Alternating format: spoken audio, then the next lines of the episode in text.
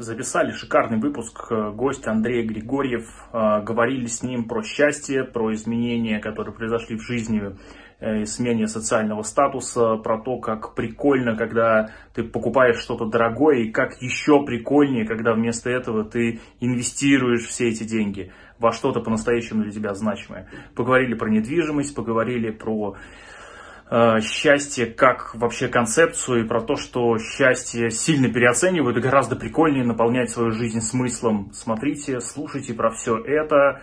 Удачного вам просмотра, прослушивания. Налейте себе кофе, чайка, не знаю, или может быть вы за рулем едете. Я уверен, это будет отличное просто, э, ну, как сказать, отличный контент, отлично проведенное время. Э, записывайте инсайты. Всем привет, меня зовут Бакеев Александр, я мастер-трекер и основатель RideTrack.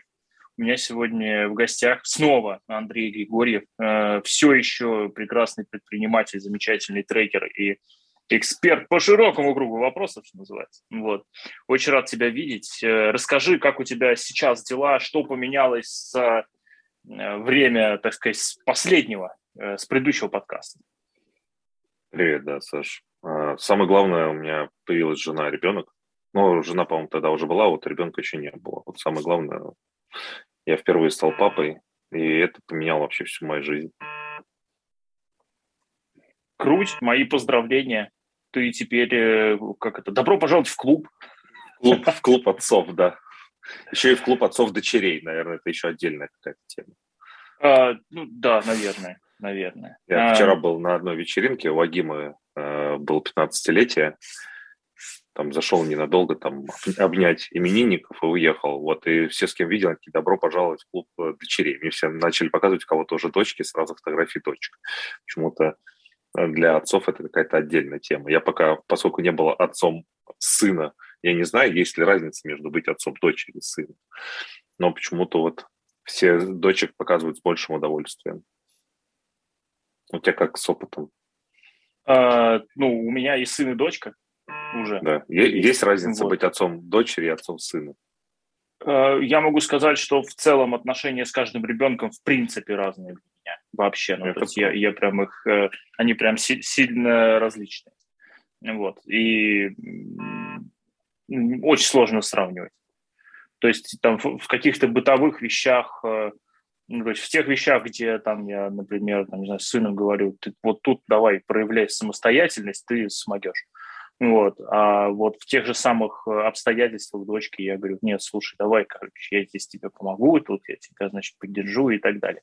Ну, просто потому что там какие-то вещи девочки не должны делать, а какие-то вещи мальчики должны. Такой шовинизм ну, вот. средних лет. А, Ладно, это ирония, не, не очень. Ну, я считаю, что в этом смысле сегрегация, она наше все. Не, конечно, мы с тобой выросли в поколении, где девочек надо защищать и опекать. Конечно, мы будем под этим сценарием сильно, как это, сильно идти. Не, не вижу в этом большой проблемы. Я тоже не вижу, честно. Я когда беру э, дочку в охапку, мне наплевать, кто что думает. Мой ребенок. Ну, да. я, я, э, знаешь, как это, я, я все равно считаю, что где-то там после 20 лет э, ребенку все равно нужно будет идти к психотерапевту в любом случае, вне зависимости от того, насколько я буду хорошим или плохим э, отцом и родителем. Вот, э, эту штуку ребенку все равно, ну, как, как сказать, не обойти. Вот, поэтому... Травмы наносят не только родители, но и социум. И сам Безусловно. себе. Да, Слушай, ну конечно. вот э, если возвращаясь к нашему, что это дало, вот э, две вещи я в себе открыл новые. Я стал мягче. Ну, мягче в том плане, что я, в принципе, довольно... Э, не, я уже давно не резкий, наверное, там резким я перестал быть лет 25. Но более э, жестко, если меня спрашивали, в принципе, достаточно жестко общаюсь с людьми, то есть э, я говно всегда называю, э, что вот говно, говорю, а, ну, говорил, а там, где не говно, говорил не говно. Но в основном, когда меня спрашивают, да, то есть не то, что я лезу, говорить, где плохо. А когда дочка родилась, я начал, мне стало проще говорить, ты подумай, возможно, это не так хорошо пахнет, и, возможно, это говно. Но ты лучше сам подумай. Вот, то есть стал в этом плане мягче. И угу. к ошибкам людей стал более терпеливым, потому что я вот думаю, если вот ну, люди ошибаются или сразу у них что-то не получается, раньше меня это раздражало. Вот типа, что глупые такие, там, сколько можно объяснять или, или зачем работать с такими людьми. А сейчас я думаю, ну вот у меня дочка, да, она учится там, ну, ей 7 месяцев, она сейчас учится взаимодействовать предметами, там, стучать молотком по кубику. Вот, и я понимаю, что сейчас она просто... Раньше она просто предметы отдельно тащила, а потом она пытается и научиться взаимодействовать. Я же не бешусь, что она не может понять, что вот этот э, молоток лучше держать вот так, а не вот так, или ложку. Вот э, она учится сама есть. Мы с самого начала ни разу не, не кормили ее ложкой, с самого начала просто дали ложку, обмакнули ее там э, в творожок или во что там, в кашку, и дали ей самой держать. Я же не бешусь, что она роняет ложку, когда доела, там, а не говорит, положите еще. Вот. И к людям благодаря этому тоже начал относиться, ну, окей, не получилось, там, возьмет следующую ложку, еще раз попробует. И как бы Хотя я как бы вроде знал и учился на психолога, что цепочка научения, она достаточно долгая, да, когда происходит там интериоризация, это еще вообще длинный процесс, когда мы в себя, когда у нас это превращается в автоматизм, в навык, вот, от знания до навыка, и причем у разных людей я знаю, что это разный путь. Вот uh, у меня был друг, ну, то есть был, есть друг, который э, всегда хотел играть на гитаре, мы над ним стебались, что он решил научиться играть на гитаре. Он ужасно играл на гитаре. Он 6 лет ужасно играл на гитаре, и на седьмой год он научился играть на гитаре. И я ходил в музыкальную там гимназию, рок-гимназия называется. Вот, и пришел мальчик, который не держал гитару вообще никогда в руках, и через два месяца там лобал там а, как а, больше, там, как меньшая часть наших а, рок-музыкантов на сцене. А просто у него оба родителя композитора. Я увидел, как а, один и тот же навык а, людям с разными задатками, но а, а по-разному дается.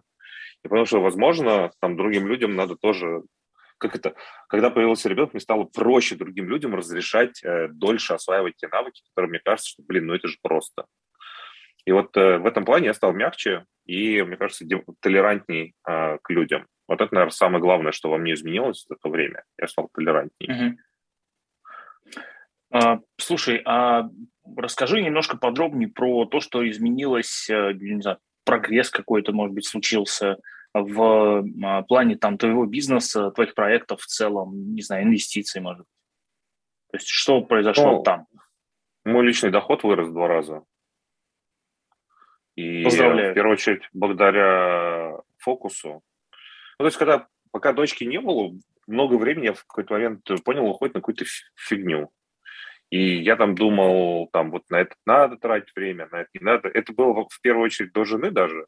И еще, когда жена появилась, я уже меньше стал тратить время на всякую фигню. Ну, потому что там э, до жены тратил много общения, времени на общение с разными девушками. Там флирт и прочее. на самом деле, когда жена появилась, я вдруг понял, какое количество времени у меня сжирал флирт с огромным количеством там разных девушек. И э, флирт перестал быть нужен когда появилась любимая жена. А когда появилась дочка, еще проще стало. Там ко мне вечно приходят с какими-то проектами «помоги здесь, здесь». Я участвовал в каких-то преподаваниях, выступлениях, чаще, часто бесплатно. Сейчас я думаю, у меня вот есть выбор. Там помочь людям э, вечером э, или вечером пойти помыть дочку, почитать ей книжку, поиграть с ней. И я так думаю, а зачем мне то? И как бы, когда я начал фильтровать всякие запросы, которые мне ничего не приносят, и моей семье ничего не приносят, у меня стали больше появляться запросы, которые что-то приносят семье. Uh-huh. Вот. Это не значит, что я полностью отказался от помощи другим людям, просто я начал выделять там несколько утренних часов, в которых я готов поучаствовать там в бесплатной консультации каких-то предпринимателей или там приехать студентам что-то рассказать.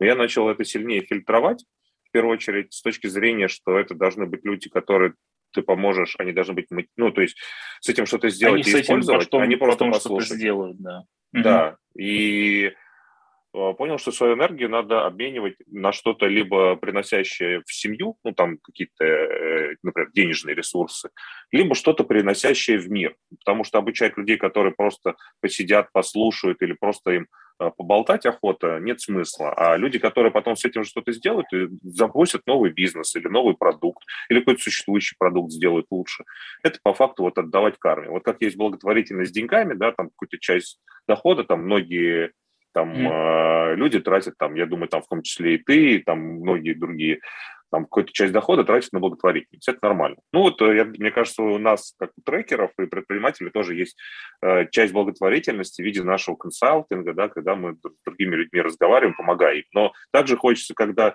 ты занимаешься благотворительностью там финансовой, ты хочешь, чтобы эти деньги пошли на реальную помощь каким-то людям, а не осели там у каких-то прохиндеев и так далее. А также ты хочешь и помощь, которую ты своим временем оказываешь, да, там и знаниями, я тоже, соответственно, фокусируюсь. И когда появляется ребенок, фокусироваться становится сильно проще, потому что как только я понимаю, я поеду туда или я поеду к дочери, вот, и взвешивать гораздо проще. Если раньше там совесть, ну, люди даже так просят, и мне на самом деле очень сложно всегда было отказывать, это большая моя проблема.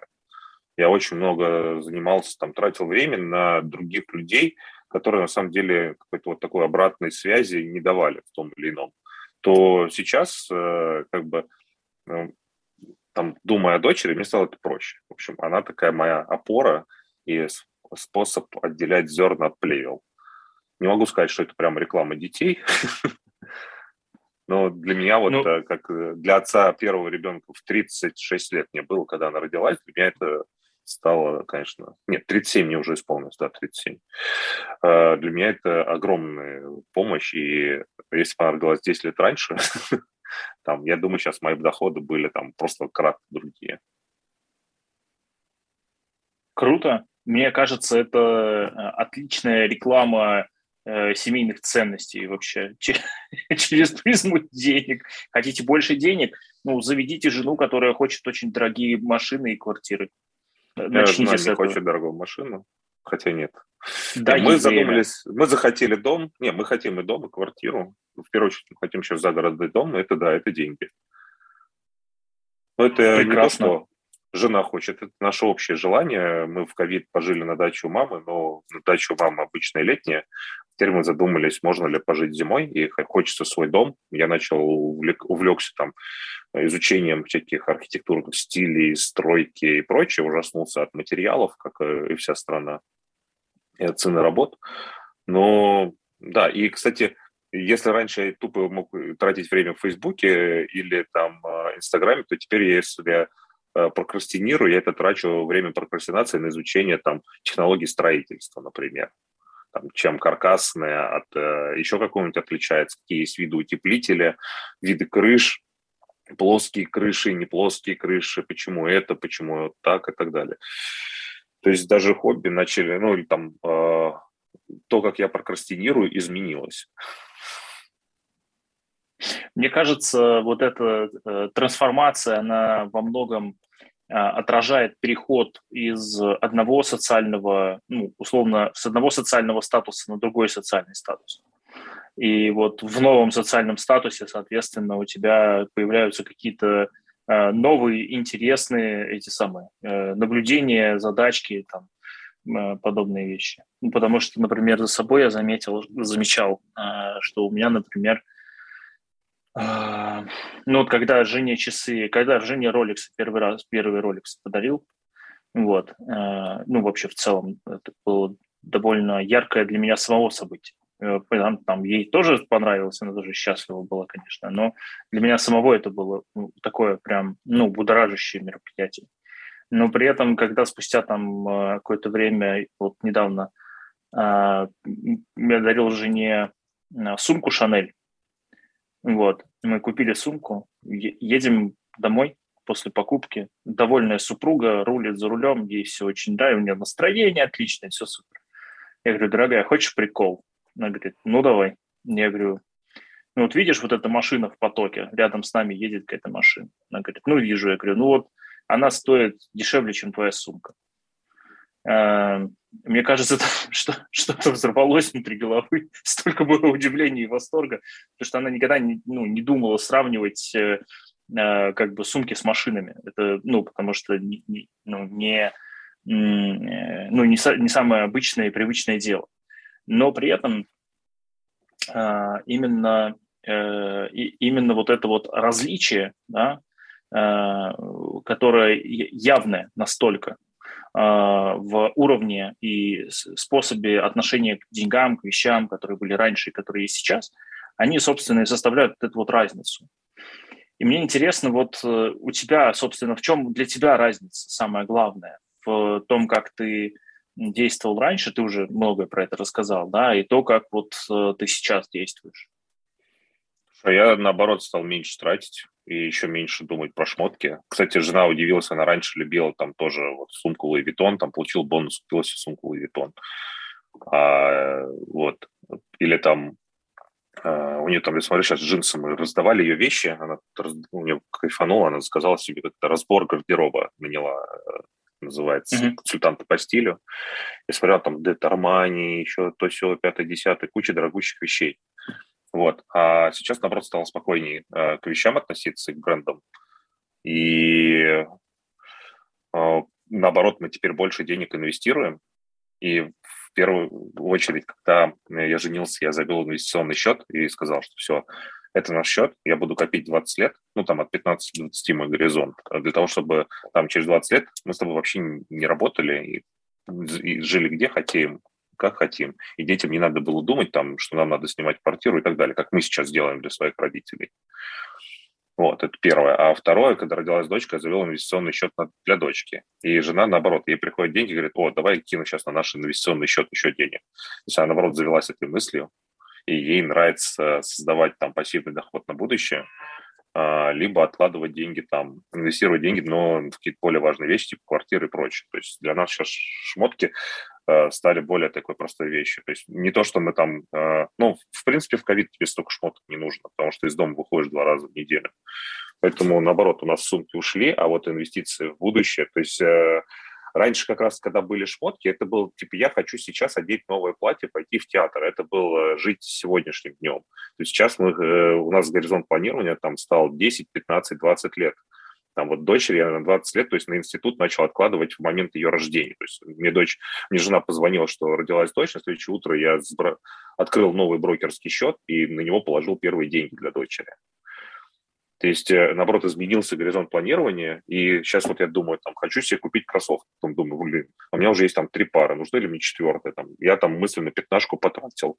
Ну, раз я ее потратил, раз кинул на инвестиции. То есть пусть эта пятнашка лучше там из пассива в актив. То есть мы, наоборот, такой у нас сдвиг в актив. Единственное, что там вот недвижка – это отдельная история, потому что это территория семьи, которая для нас важна и приоритеты сдвинулись, наоборот, с э, вещей там ежедневного потребления. Единственное, что мы, конечно, гаджетоманы. То есть жена никогда для меня не была гаджетоманом.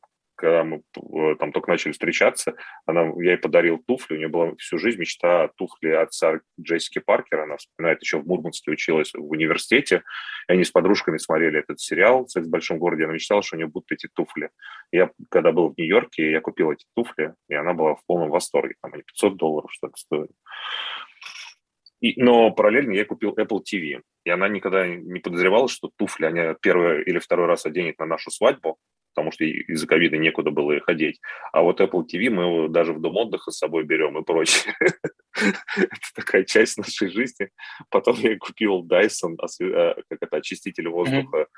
И она, в принципе, не понимала, зачем ей гаджеты. Потом я купил MacBook э, Air, у нее до этого не было MacBook'ов. Говорит, ты превратил меня в гаджетоман. Теперь у нее, значит, она не хочет дорогие часы, она захотела Apple Watch. И теперь она с ними вообще не расстается. Как же, вот сколько шажочков и прочее. То есть, наоборот, очень забавно, как жена под меня подстроилась в этом плане. А, то есть, э, с практич... ну, то есть стало более практичной. Потому что у меня такое более практичное мышление. Uh-huh. А у меня больше творчества. И здесь, видишь, э, но и у нас, и у тебя, у меня показывает то, что все равно наше поведение меняется с появлением семьи и то, и другое двигает. Меня двигает там накопление, тебя двигает жену порадовать. Главное, что, чтобы двигало. Там, неважно, не на что ты в итоге потратишь деньги. Главное, что у тебя появляется э, желание ресурсы в семью приносить. Мы когда поженились, вот у меня после свадьбы главным изменением э, было то, что до этого я считал э, свой прогресс э, в объеме годовых доходов. И э, когда я женился, э, я надо отметить, что это третья свадьба в моей жизни, то есть это жена третий раз. Э, ну, будем надеяться, я начал... третий. Бог любит троицу, да? Да, да, да. И я начал считать э, свой прогресс в скорости роста накоплений. Mm. Вот. И с одной стороны, это сразу же изменило мое отношение к, в принципе, покупкам любым. Вот. А во, это, это первое, что произошло. Во-вторых, что, что произошло сразу после, те горизонты планирования, которые у меня были уже, вот, в них добавились новые единицы измерений. То есть я, например, такой типа, ага, если раньше там, например, в Москве Сокольники были дачным районом, где, где народ, в общем, вел свою э, приятную загородную жизнь, то сейчас похожим э, район, это было сто лет назад всего. Э, с учетом скорости э, застройки э, и темпов э, значит, возведения нового жилья, Э, примерно лет через 20 э, такая же судьба постигнет всю Новую Ригу и Киевское шоссе, ну вот это вот весь э, западный, все, все, все западное замкадие, короче. И, и... Тоже, мне кажется, такое там. Да, во многом. Юго, запад, запад. Да. И я сразу же такой типа, ага, то есть мы будем покупать дом, покупать землю, скорее всего, будем делать это где-то в, в тех краях ну, так, чисто по логике. И, э, ну, по той, которая у меня сейчас есть. И э, мне стало интересно, когда ты заговорил про вот эту вот историю про недвижимость, э, для тебя это что? Ну, то есть для вас это потребление или для вас это инвестиция или и то, и другое? И то, и другое. Ну, то есть, во-первых, с точки зрения жилья, а, так сложилось, что я москвич, и для меня, я снимал 7 или 8 лет э, квартиру, для меня это всегда было психологической травмой. То есть э, я завидую иногородним людям, которые привыкли снимать жилье, и им комфортно в этом. В том плане, что у тебя есть свобода, и ты можешь жить где угодно в Москве. То есть я живу в сраном Чертаново, извините за выражение, не могу из него выбраться. Потому что, в принципе, я могу себе позволить снять квартиру в центре, но зачем мне снять квартиру в центре, когда у меня есть свое жилье, от которого я не могу избавиться. Вот и мне приходится здесь жить. Э, поэтому мне хочется купить квартиру в том районе, где я хочу. Я не хочу снимать, то есть я не могу жить в съемном жилье, мне психологически некомфортно. Я уже 7 лет mm-hmm. как бы через это прошел. Но э, район я буду рассматривать с той точки зрения, э, что мне, я, во-первых, буду теперь выбирать там по школам. То есть если раньше, я просто говорю, я люблю вот эту часть Москвы, то сейчас мне нужна школа, мне нужен вуз, мне нужно рекреационные какие-то зоны, ну, то есть там какие-то парки и прочее.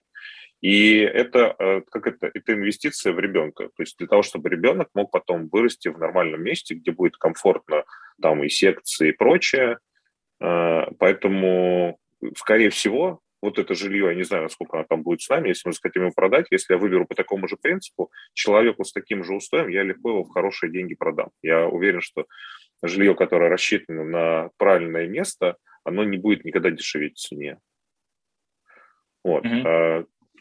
У меня был опыт покупки недвижимости, которая мне казалось вырастет в цене, это было очень неправильно, потому что я не продумывал такие вещи, был одиноким человеком. Но сейчас я понимаю, что надо учитывать многие факторы, и там а, парковку и прочее. Когда уже э, мыслишь там на 10-15 лет вперед, то выбираешь немножко по-другому, чем когда думаешь, а где сейчас. Сейчас вот здесь вот в этом доме есть бар, поэтому надо купить, клево буду с друзьями встречаться в баре. Ну, то есть э, там пять лет назад я бы так выбирал. Сейчас я буду по-другому выбирать. Мне кажется, вот эти вот изменения, э, про которые мы говорим, да, там приводим примеры и так далее, мне кажется, вот это вот и есть э, э, такой своеобразный процесс, э, отражение процесса взросления.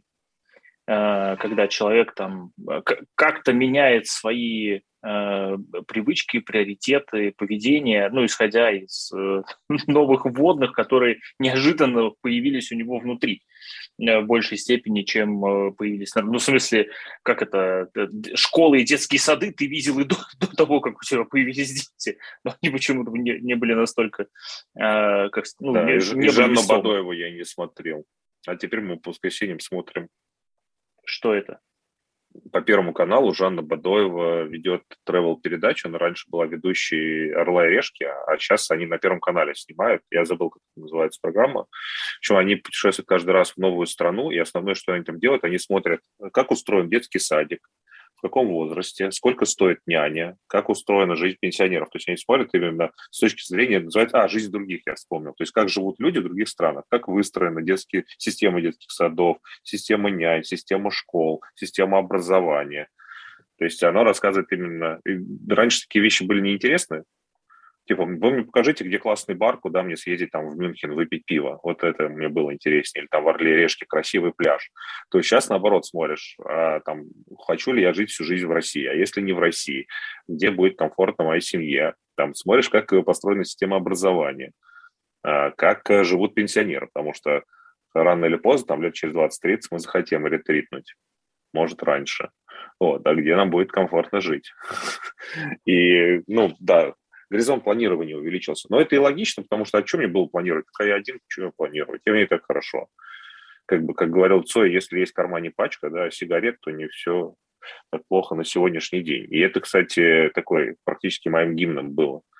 То есть э, деньги никогда не были самоцелью, они, ну, просто мне всегда хватало. То есть, ну что, я могу пойти в ресторан, я могу поехать там на море без проблем. Вот. Э, что еще нужно? Новый MacBook, окей, я купил, этот сломался, я купил новый MacBook. Ну, то есть, как бы, и окей, мне не, не нужно было крутых качеств. И, кстати, вот это есть такое забавная разница между денежными мышлениями. Ко мне позавчера, а нет, вчера пришел страховой агент, мальчик молодой, ему 25 лет, где-то или 24, и он мне рассказывал в восторге, он говорит, ну, про курсы, он хочет на Geekbrains пойти учиться на программиста, потому что его поразило до глубины души, как живут богатые люди, что, оказывается, богатые люди не всегда наворовали. Я говорю, да, а кто? Он говорит, я тут был у программиста, у него э, и, и хата нормальная, и свой Х6.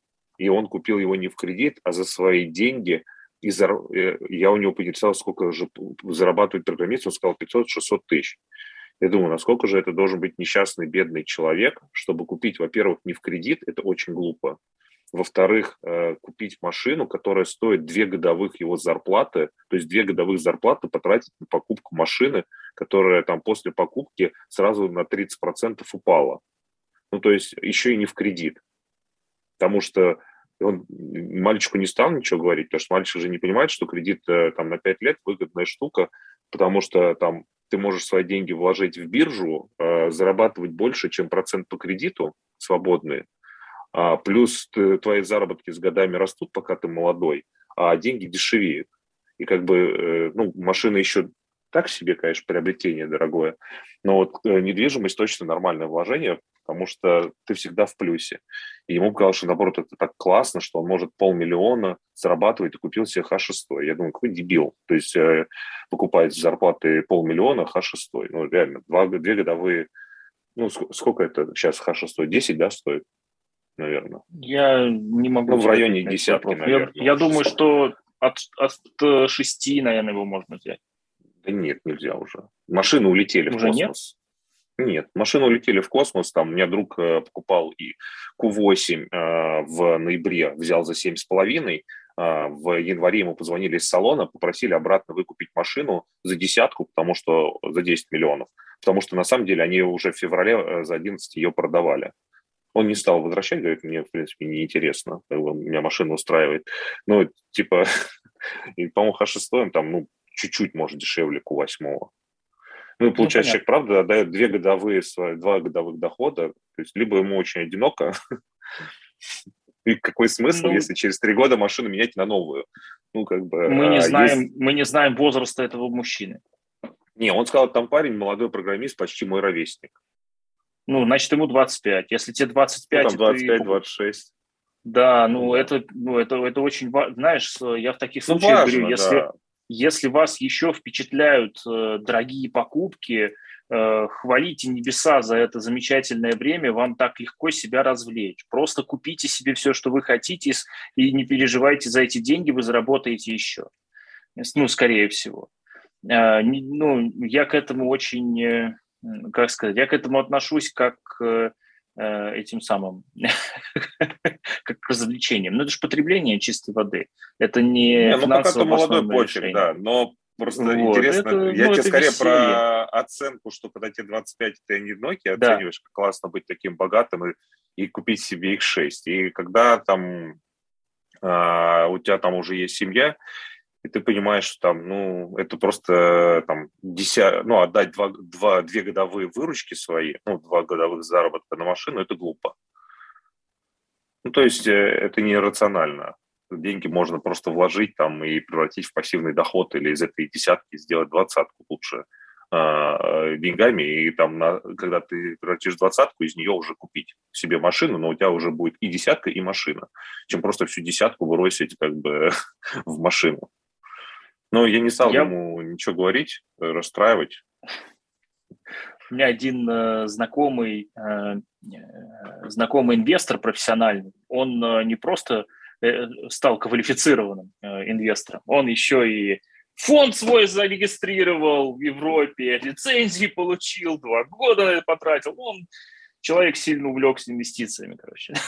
Он в какой-то момент продал всю недвижимость, которая у него была вообще просто, э, ну, то есть он прописался у своих родителей где-то в Подмосковье, продал всю недвигу, у него э, только машина осталась в э, Москве, вот, все, все остальное вообще все продал. Там, и, значит, все деньги положил в, значит, в свой же инвестиционный фонд и начал заниматься его вот таким активным развитием. Это вот. смело.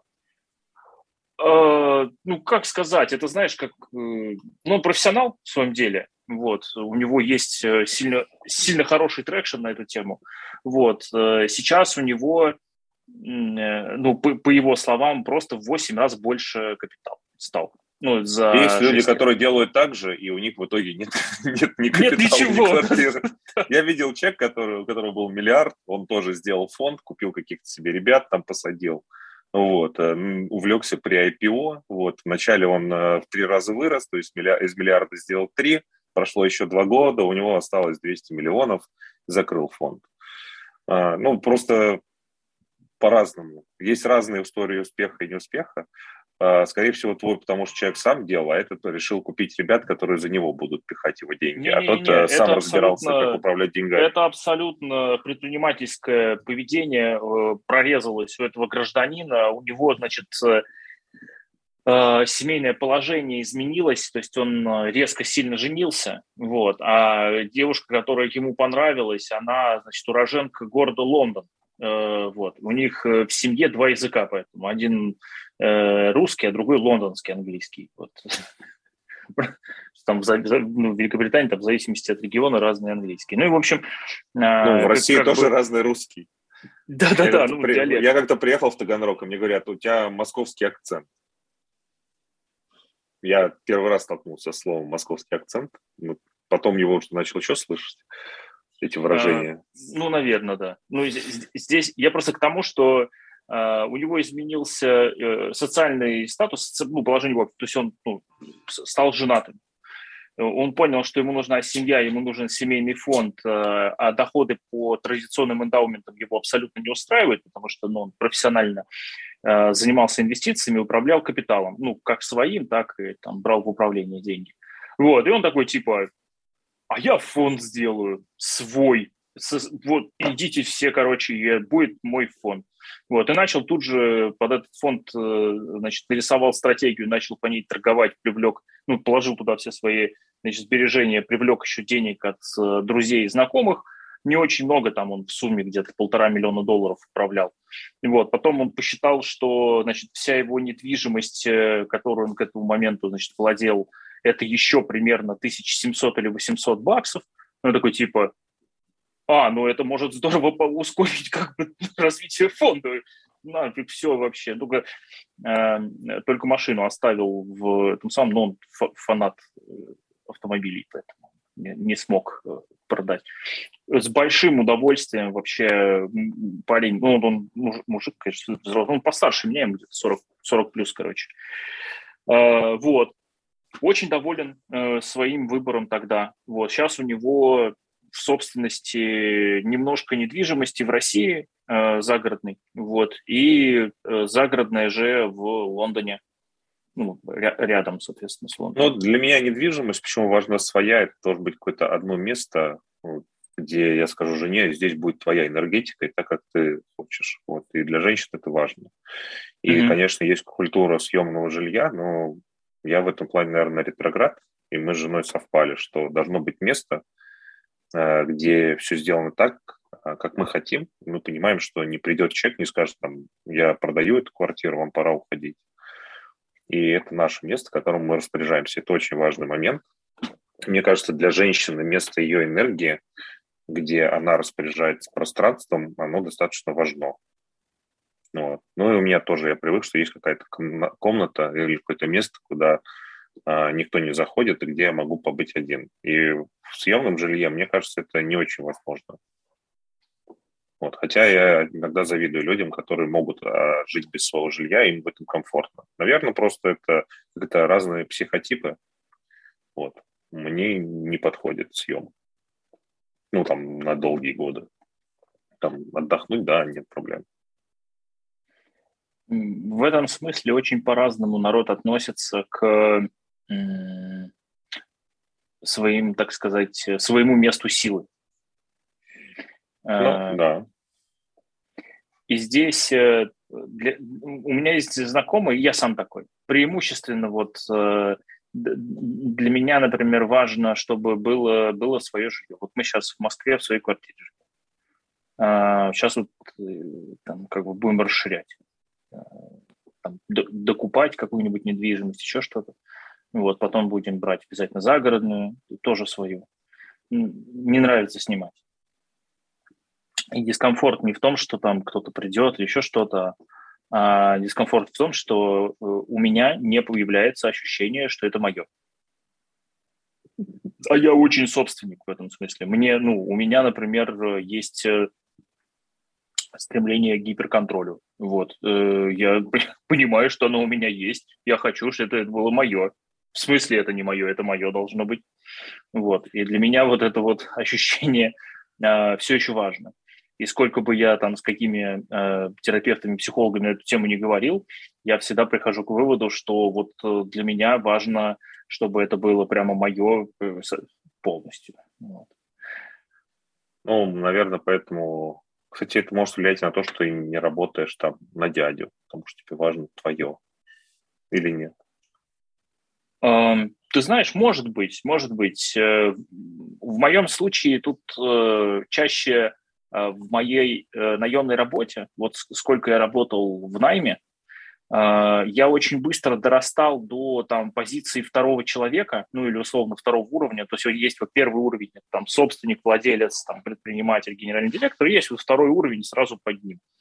Вот я вот сколько не работал, я обычно дорастал до этого второго уровня довольно быстро, и э, у меня было довольно много свободы в э, той деятельности, которой я занимался. Это обычно были какие-то новые направления, либо еще что-то такое. И э, в итоге я начал э, э, в какой-то момент задумываться над тем, что вот если как бы я буду уже очень богатым, очень знаменитым, очень, э, значит, признанным сильно всеми людьми вообще, которые только бывают, ну, то есть, типа, там, не знаю, там, и мне будет при этом, не знаю, 50 лет, например вот я в этот момент что буду делать? Ну вот что вот прям реально, когда все уже вообще есть, вот дальше что делать по кайфу? Я выяснил для себя, что мне в этом случае будет делать по кайфу, а потом задался вопросом, окей, хорошо, зачем тогда ждать 30 лет, давай сейчас начнем. И вот где-то в этот момент что-то внутри меня сломалось, и такой типа, а вот теперь мы все время так будем делать. Типа, Э, преподавания очень много, очень много общения с э, предпринимателями, передовыми э, инноваторами, чиновниками крупными, которые хотят что-то по-настоящему большое, замечательное зафигачить у себя в стране, и они ради этого идут в государственные органы работать. Там начал работать с трекерами другими, ну, делиться опытом своим. Вот, и всякими вот этими вещами начал заниматься. Ну, то есть я перестал э, э, откладывать на завтра тот образ жизни, который я, о котором я когда-то мечтал. Вот. На самом деле, я это называю тот самый момент. Смысл заключается в том, что очень часто люди, они ждут того самого момента. Вот э, я в 2006 закончил автошколу, а в 2018 получил права. И мама все меня оттолкала, типа, получай права. Я говорю, ну сейчас, мама, у меня вот будет перерыв, сейчас вот это, сейчас просто не до этого. Вот э, скоро займусь. Вот это скоро у меня как бы продлилось 12 лет. Или я там 10 лет друзьям говорил, вот сейчас я пойду в зал. Вот. И в какой-то момент я тоже пришел к сознанию того, что вот того самого момента, или там некоторые люди говорят, вот, я говорю, зачем ты встречаешься там с мужчиной или женщиной, на которых постоянно меня жалуешься? Я не хочу жалобу на своего партнера полового слышать от людей. Мне не нравится. Я говорю, если тебе не нравится твой половой партнер, у тебя есть два варианта. Э, платить психологу за то, чтобы на него жаловаться, э, перестать с ним э, общаться. Второй вариант. Но я mm-hmm. точно, мне не нравится, когда меня вовлекают в какие-то там отношения, начинает говорить, там, мой муж, моя жена или мой любовник, там, друг, парень, брат, сват, какой-то плохой человек. А, во-первых, ну, зачем вот эта toxic информация мне? И на самом деле тоже к этому относится, что не будет того удобного момента, когда надо расстаться, не будет того удобного момента, когда надо сделать предложение. Всегда в жизни происходит куча всего, и мы так закручены ей, что того самого момента нету. И вот когда я понял, что концепция тот самый момент на самом деле, она обманчивая, что тот самый момент никогда не наступает. Никогда. Поэтому я понял, что если ты хочешь что-то сделать, ты делаешь либо сегодня, либо не делаешь никогда. И тогда ты взвешиваешь все, что ты хочешь сделать по методу, готов я начать это делать сейчас, или тогда я никогда не буду возвращаться к этому вопросу. И стало жить гораздо проще. Я для себя решил, я хочу все-таки в зал, там мне нравится э, поднимать железки, или я просто забью и не буду себя мучить, потому что я же себя 10 лет еще и ругал, что я никак не пойду в зал. То есть не просто я туда не ходил, но э, угу. я приценивался, я постоянно себя дрючил. Да, я, я постоянно себя обвинял, то есть это же само, ну, самоедство, это то же самое с правами. Вот, не могу права получить. То есть я не просто не получаю, я еще и виню себя, что вот я, зачем я это терплю. Но я сказал, либо я пойду получаю права, либо я просто себе говорю, что нет, я там в какой-то момент или водителя себе найму, или просто буду на такси ездить, не так это проблема. Вот. И я поехал в Израиль, мне в очередной раз попал в шаббат, и единственный шанс в шаббат передвигаться – это либо супер дорогое такси, а я скажу, между городами это вообще охренеть как дорого. То есть там такси и так в два раза дороже, чем у нас. В шаббат оно в два раза дороже, чем обычно, а между городами это вообще очень дорого. Либо какие-нибудь шахит-маршрутки. Вот. А потом я сказал себе, блин, а что мне мешает получить права, если я не хочу в Москве водить? Почему я не могу водить там, ну, получить права, чтобы кататься в другой стране? И каждый раз мне надо было договариваться с кем-то из друзей, что я оплачиваю машину арендную, а он там со мной катается. Я думаю, почему я должен зависеть, и мое передвижение и мое наслаждение миром должно зависеть от того, есть со мной рядом сейчас человек, у которого есть права. Uh-huh. И я получил права просто, чтобы не париться. В итоге я сел за руль и в Москве катаюсь, хотя изначально получал просто кататься в Израиле. Но я для себя ответил на вопрос. Я готов всю жизнь э, искать людей, кто меня подвезет, и кататься на электричках. Надо сказать, что не во все красивые места ты повезешь на электричке. Там. Я хочу по Европе, по Италии проехать э, и так далее. Ну, в принципе, я много евротрипы с друзьями ездил на машине. Хочу ли от них всегда зависеть? Не, подумал, что, конечно, можно удобно найти себе жену с правами, но, с другой стороны, э, даже вдвоем мы сейчас оба водим, это очень удобно. Один устал, другой поменялся, и шикарно себя чувствуешь. Вот. Uh-huh. Или я могу, например, куда-то доехать на вечеринку и сказать, э, жена мне говорит, окей, можешь выпить, обратно я поеду. И это шикарно удобно. Но я решил, что да, мне нужны права. И я пошел, сдал в 2018 году на права, и все, и я езжу. И думаю, окей, закрыл вопрос, а что тогда 12 лет мучился? То есть сейчас я почувствовал, наоборот, себя дураком, что у меня страховка очень дорого стоит. И мы первый, в том году купили машину в каско, первую новую, а, там меня в каско не вписали, и до января, пока мне три года стажа не исполнилось, а, я не был вписан в каско и все переживал, как бы мне не ушататься на машине, потому что я в каско не вписан. Потому что там платить, ну, как бы разница 90 тысяч страховка или 180, типа в два раза. Не хотелось мне 90 тысяч выкидывать. Это нерационально. Вот. А, и вот этот тот самый момент, он на самом деле очень важен во всем. То есть это с бизнесом. Uh-huh. Некоторые люди, пора ли прикрыть бизнес или не пора ли прикрыть бизнес. Не будет удобного момента для прикрыть бизнес. Вот ты пойми, если ты тоже, или ко мне приходит, как ты увольняешь сотрудников. Я охренеть, как хорошо увольняю сотрудников. Я очень легко увольняю сотрудников. Я их легко нанимаю, легко увольняю. При этом я их всех люблю.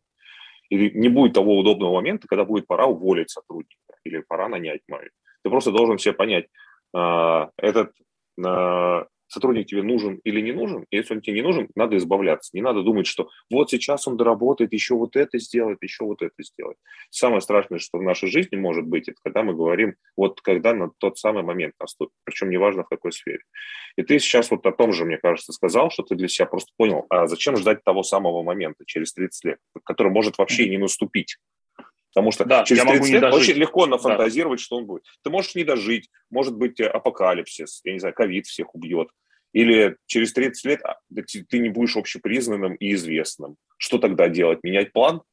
Типа, блин, 50 лет прожил по плану, а теперь его менять. Я, меня не знают все, меня не признал Илон Маск. И что теперь? Я не могу этим заниматься? Да, да. И в этом смысле вообще э, всякие ложные концепции – это очень э, интересная штука, вообще как, как тема сама по себе. Потому что, например, вот есть э, концепция э, «чего все хотят». Э, и, и, ну, там, э, если любого человека взять э, там, за жабры и некоторое время глубоко и значит, доверительно расспрашивать, то довольно быстро он придет к концепции о том, что он хочет быть счастливым.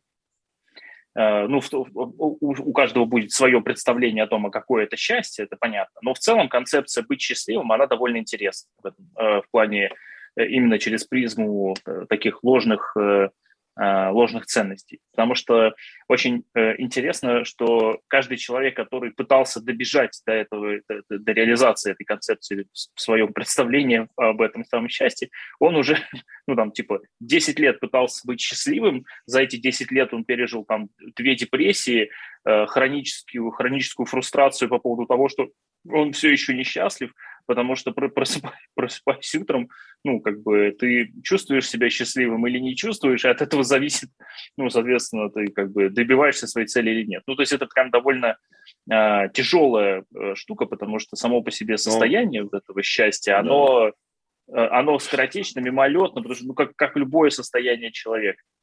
На самом деле, в этом плане экзистенционалисты и сказали, что классно, когда счастье находится за пределами нашей жизни, момент счастья, тогда человеку проще жить.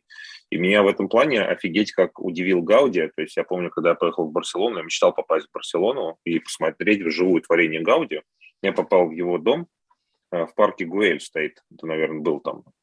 Меня, во-первых, поразила маленькая, маленькая железная кровать. То есть она была настолько скромная и маленькая. Я подумал, господи, этот человек мог позволить себе любой дом любую квартиру.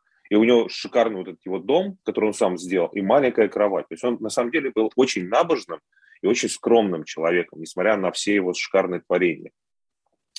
И экскурсо... ну, там экскурсовод э, кому-то что-то рассказывал, мы подошли к ней, начали про Гауди тоже расспрашивать. Э, и она рассказала интересную историю. Его как спросили, он же э, строил Саграду фамилию, он строил ее принципиально на пожертвование. То есть, хотя э, приходили, ему говорили, давайте мы тебе выделим государственные деньги. Он говорит, нет, я буду только вот то, что люди пожертвовали, это мы используем на строительство. Почему она до сих пор не достроена? Она же строится постоянно только на пожертвования прихожан. Это была концепция. И его как-то спросили, а вы не переживаете, что ваше творение не будет закончено во время вашей жизни? Потому что считается же, что Творцу очень важно вот этот вот гешталь, что вот он творение родил. На что Гауди ответил просто офигенно. Вы знаете, мой заказчик никуда не спешит. Вот это вот какого-то ответ такого просветленного, набожного человека, он меня очень сильно в тот момент поразил, и я о нем думал больше года.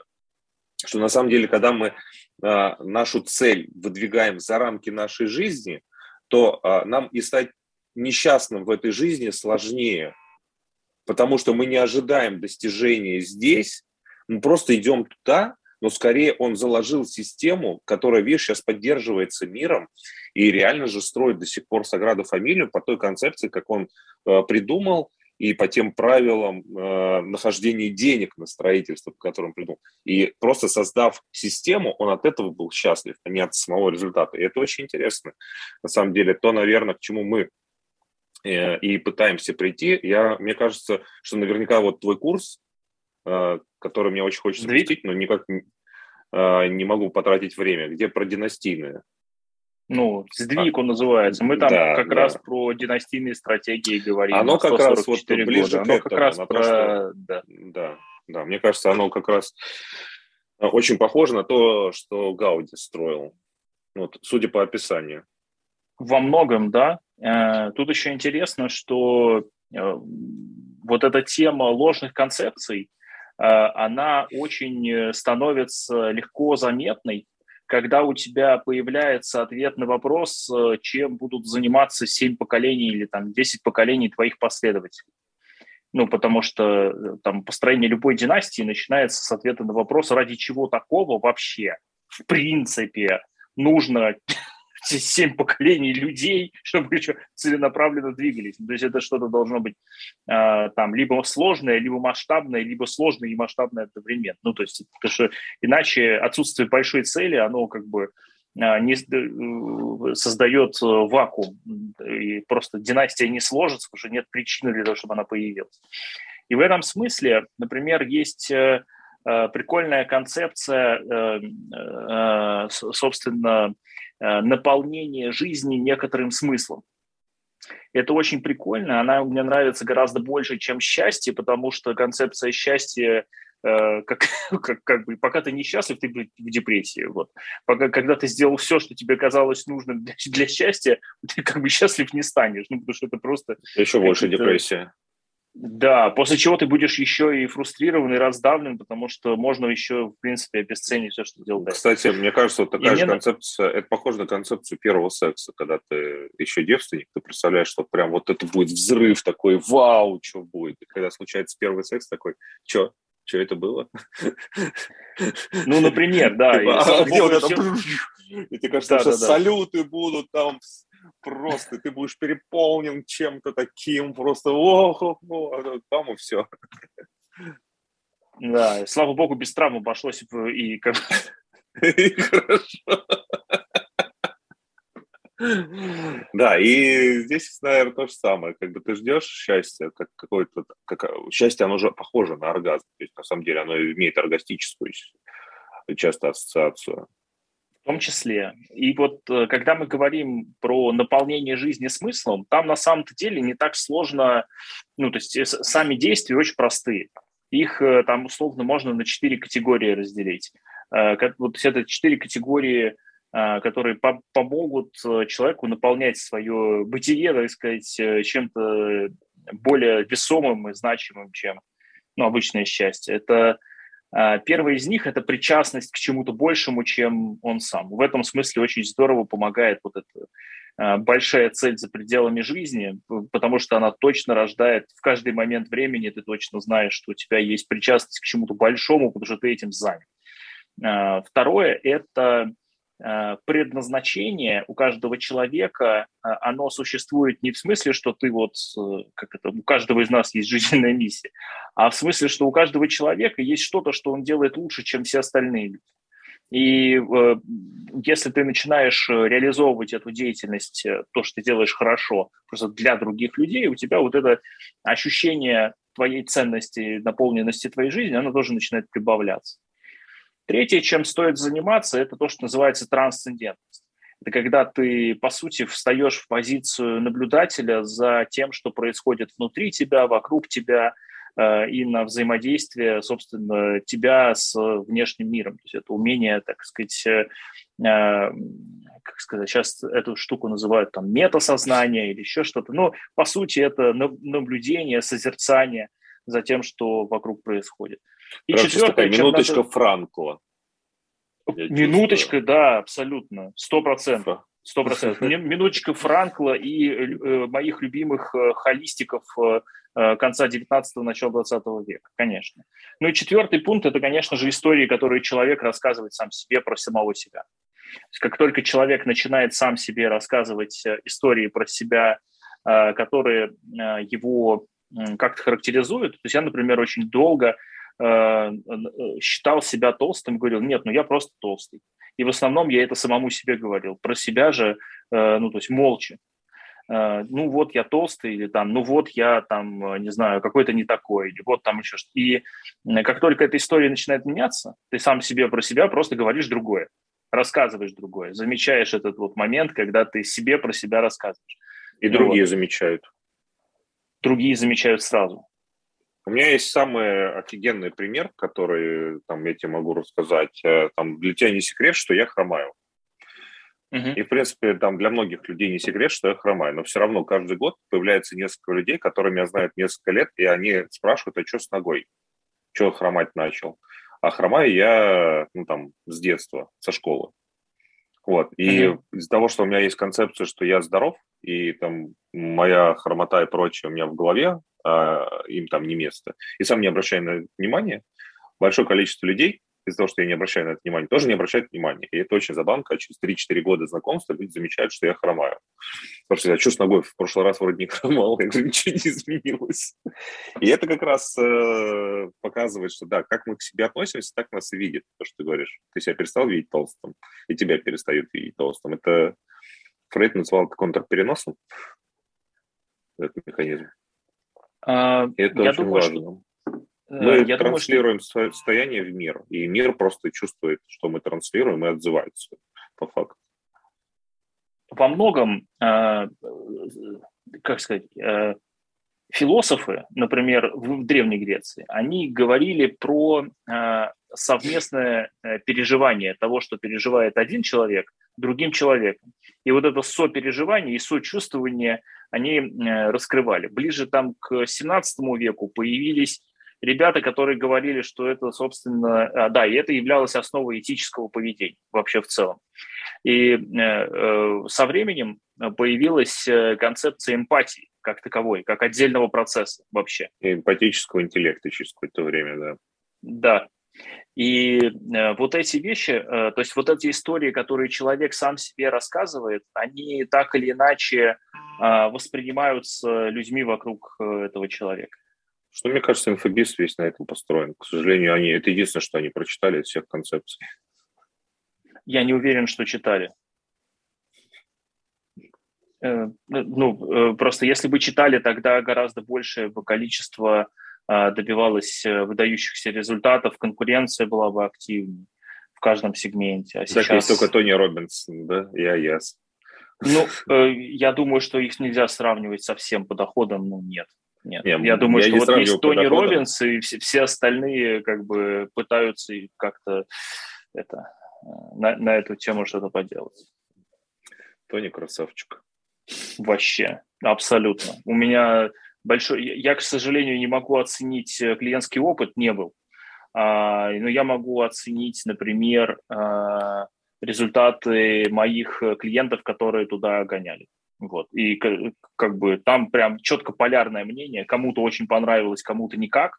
И вот тем, кому прям понравилось, им прям вообще хорошо.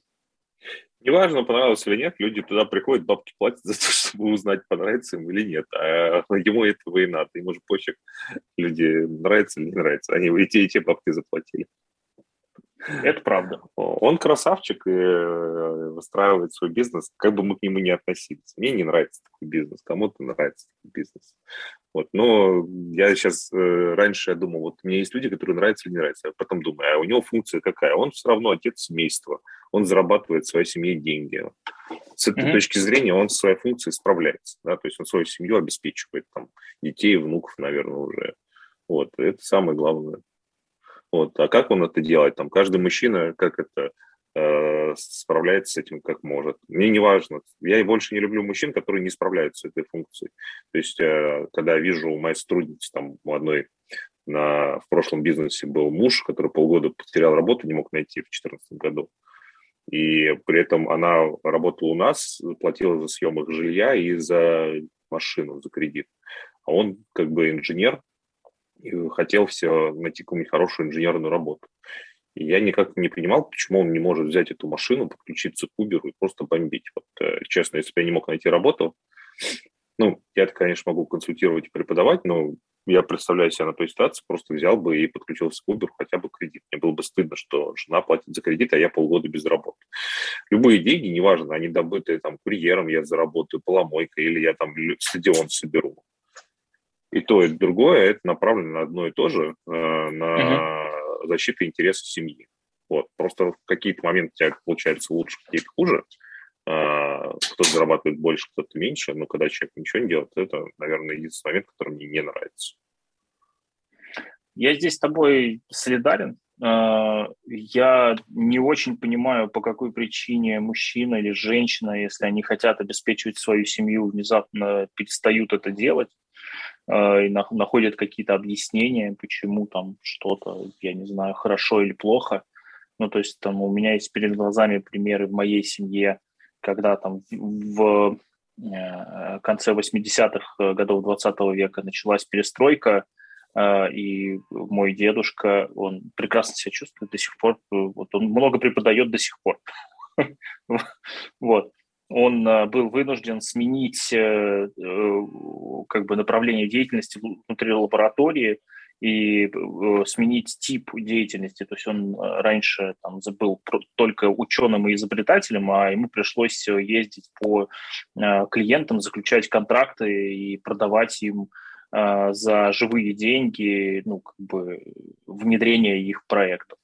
И ну, в конце 80-х, все... начале 90-х, мне кажется, как раз почти вся торговля состояла из бывших инженеров. То есть я вижу, да, то же самое по отцу друзьям, там работал в ящике, а стал там торговым представителем какого-нибудь немецкого бренда одежды, там костюмы начал торговать. Там другой ученый ездил, всю жизнь был полярником, вот, а тут э, полярные эти экспедиции перестали отправлять, там тоже пошел там шторы продавать, там пошив штор для разных организаций. И таких людей, конечно, было очень много, кто переключился. И молодцы, что переключились. Не было навыков. То есть сейчас там у меня нет соответствующего опыта. А у них что было? Они сидели там в своем ящике э, с ватманом, да, там при искусственном свете что-то там чертили. То есть mm-hmm. там с людьми не надо было разговаривать, тебе разнарядку дают, что надо начертить там или придумать, изобрести, а потом тебе раз надо что-то продавать, когда они в торговле не участвуют. И вот этот вот э, момент как раз вот переключения да, деятельности, а, он же на самом деле является ключевым отличием между э, э, элитной э, группой и остальной частью общества.